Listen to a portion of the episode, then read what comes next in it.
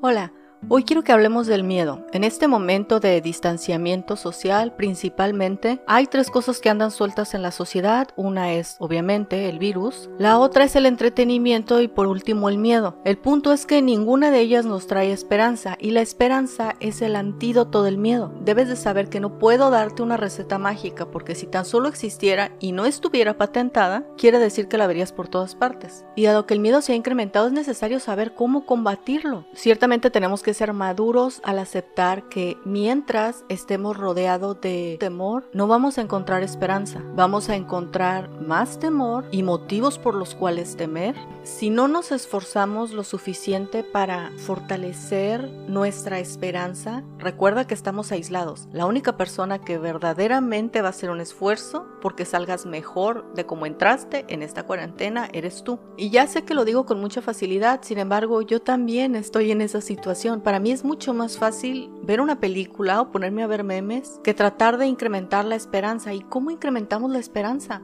Esto me recuerda al libro que se llama Haz cama de William McRaven. Él es un ex SEAL de la Marina de Estados Unidos y él en uno de sus capítulos dice que obviamente para prepararlos para ser SEALs necesitan tener entrenamientos muy intensos, necesitan romper las barreras físicas y mentales, necesitan aprender que ellos no son los únicos, sino que están sirviendo a una misión mayor, están sirviendo a que su nación se mantenga segura. Él comenta que en un ejercicio tenían que estar absolutamente quietos, hacía demasiado frío, estaban cubiertos de lodo y una persona renunció. Entonces él dice literalmente que la persona a cargo de entrenarlos había sonreído porque él sabía que en el momento en el que uno renunciara iban a comenzar a renunciar los demás. Lo que ya sabemos que nada más necesitamos el ejemplo de una persona para tener esta permisividad de seguirlo. Y comenta que otra persona que estaba en ese escuadrón, para no perder esperanza, comenzó a cantar, a distraer su mente y por ende distraer su corazón. Dice que los demás más comenzaron a cantar. Otra vez ahí está ese patrón. Uno lo hizo y los demás lo siguieron. Ese tipo de actitudes las hemos hablado en otros episodios. Uno tiende por comportamiento social a hacer lo que están haciendo los demás. Es biología realmente. El punto es que una persona cantó, los demás empezaron a cantar y los ánimos volvieron a subir. Creció la esperanza otra vez. Solamente se necesitó que una persona se pusiera cantar para fortalecer a todos los demás. ¿Sabes a dónde voy con esto? Solamente se necesita una persona. En tu hogar, por ejemplo, puede ser tú esta persona la que decida, digamos metafóricamente, cantar para levantar el ánimo de los demás. Y debo de confesarte, de repente hay tanta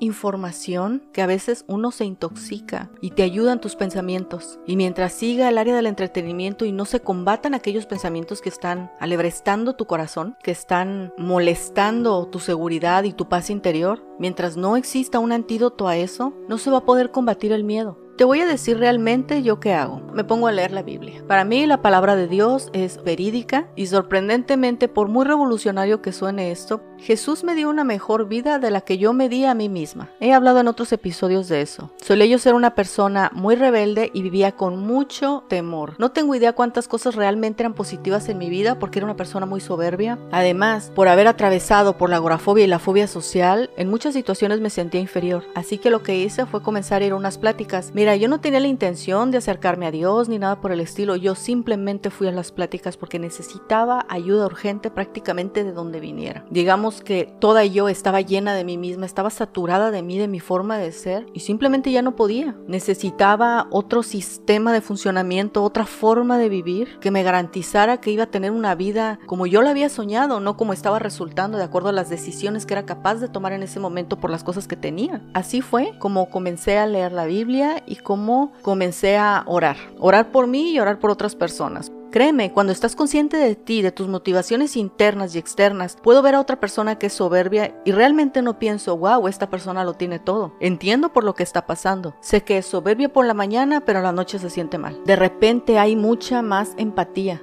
Y eso muchísimas veces me ha quitado la mirada en la tragedia, en la molestia, en que alguien me caiga mal. Comienzo a ver más el lado comprensivo, el lado compasivo. Así como yo estaba absolutamente llena de mí y saturada de mí, reconozco que hay otras personas que también están así y que necesitan el mismo tipo de ayuda que yo necesité en aquel momento. Cuando yo tengo temor, encuentro esperanza en leer la Biblia. Que leo es la Reina Valera 1960. Y cuando me refiero que oro por otras personas, lo único que estoy haciendo es literalmente hablar con el Señor, sin protocolo, sin estar maquillando las situaciones, es hablar con alguien con completa confianza. El Señor dice que nos escucha. A mí en lo personal muchas veces he pedido algo y efectivamente he encontrado respuesta. Si llenas tu mente de cosas que te causen temor, en tu corazón habrá temor. Es causa y efecto. En esto que voy a decirte quiero realmente ser muy muy clara. Busqué esperanza cuando tuve problemas y nunca encontré la paz que solamente Dios puede dar. Si sientes que estás completamente abrumado o abrumada con temor, lo único que puedo decirte absolutamente te diría cara a cara, pero en este caso será de corazón a corazón, es dile al Señor, ¿sabes qué? Tengo mucho miedo de esto, lo otro y aquello. Una cosa que me di cuenta es que cuando yo recién aprendí a orar, trataba mucho de maquillar las cosas, como le hablaba a Dios, ¿no? Muy, como si muy protocolaria, muy decente, él hasta allá en el trono, yo aquí siendo casi nadie. Y me di cuenta que mientras más sincera era, más rápido desaparecían mis problemas. No es una garantía, no en todos los casos es lo mismo, porque hay muchas cosas que considero que sigo teniendo problemas y no han desaparecido, pero era el ser sincera, como a tu familia no le maquillamos las cosas, le hablamos tal como somos. Es ahí donde yo encuentro la ayuda, expresando exactamente las cosas como las siento. Lo maravilloso de ser sincero con Dios es que cuando comienzas a ver que Él responde, cuando tú lo comienzas a ver, que Él responde, te das cuenta que está respondiendo exactamente a la persona que eres, que no necesitas tener un estándar. Contra el miedo solo la esperanza, y mi esperanza únicamente la encuentro en Dios, no encontré otra cosa que pudiera llenar todas las oquedades que tenía en mi corazón. Así que como decía el ex SEAL Raven, solamente se necesita una persona para poder levantar.